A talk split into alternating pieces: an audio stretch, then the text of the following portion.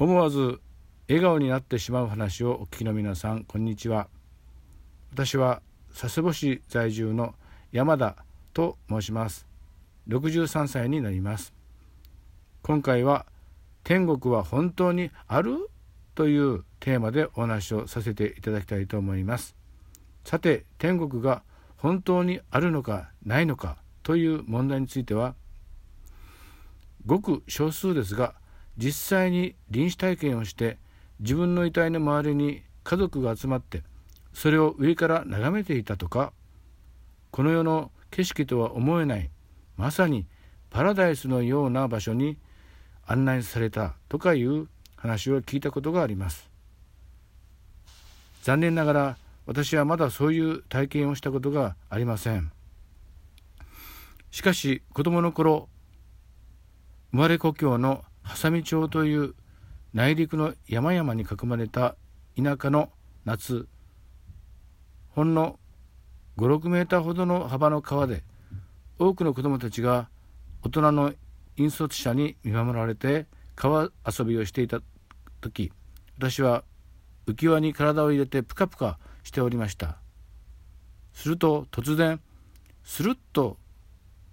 体が抜けて水中に落ちてしまいました。水中から見る水面がキラキラ輝いてきれいだった印象を覚えながら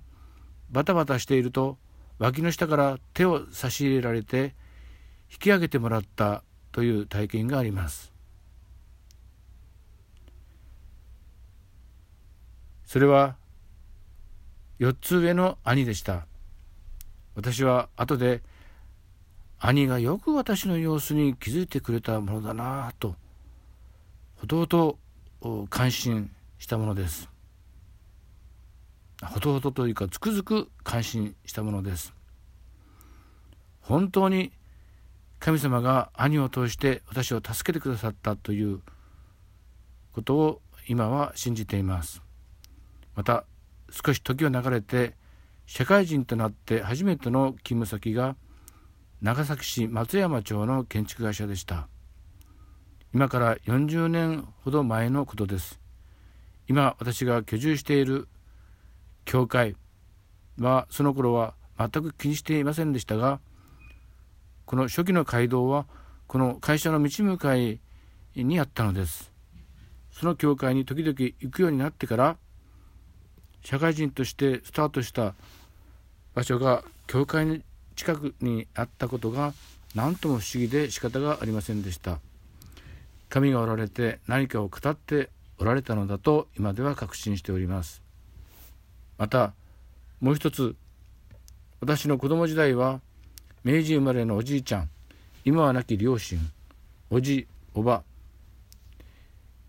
一番上の兄2番目の兄そして私そして弟の9人という大所帯でした。その中で不思議なのは唯一のク,、えクリスチャンとして幼い頃脊髄カリエスにかかってしまった叔父がいたのです。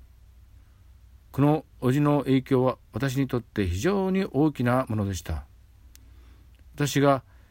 キリストを私の救い主として信じたのはそれから随分後のことですが還暦,、え、還暦を過ぎた今つくづく思うことは天の神が確かにおられて私を愛してくださり全てのことを働かせて益としてくださっている祝福です私はガチガチの心配性で現実の目に見えることでしか判断できない性格ですが人のちっぽけな知識や経験では計り知れない世界や天国は本当にある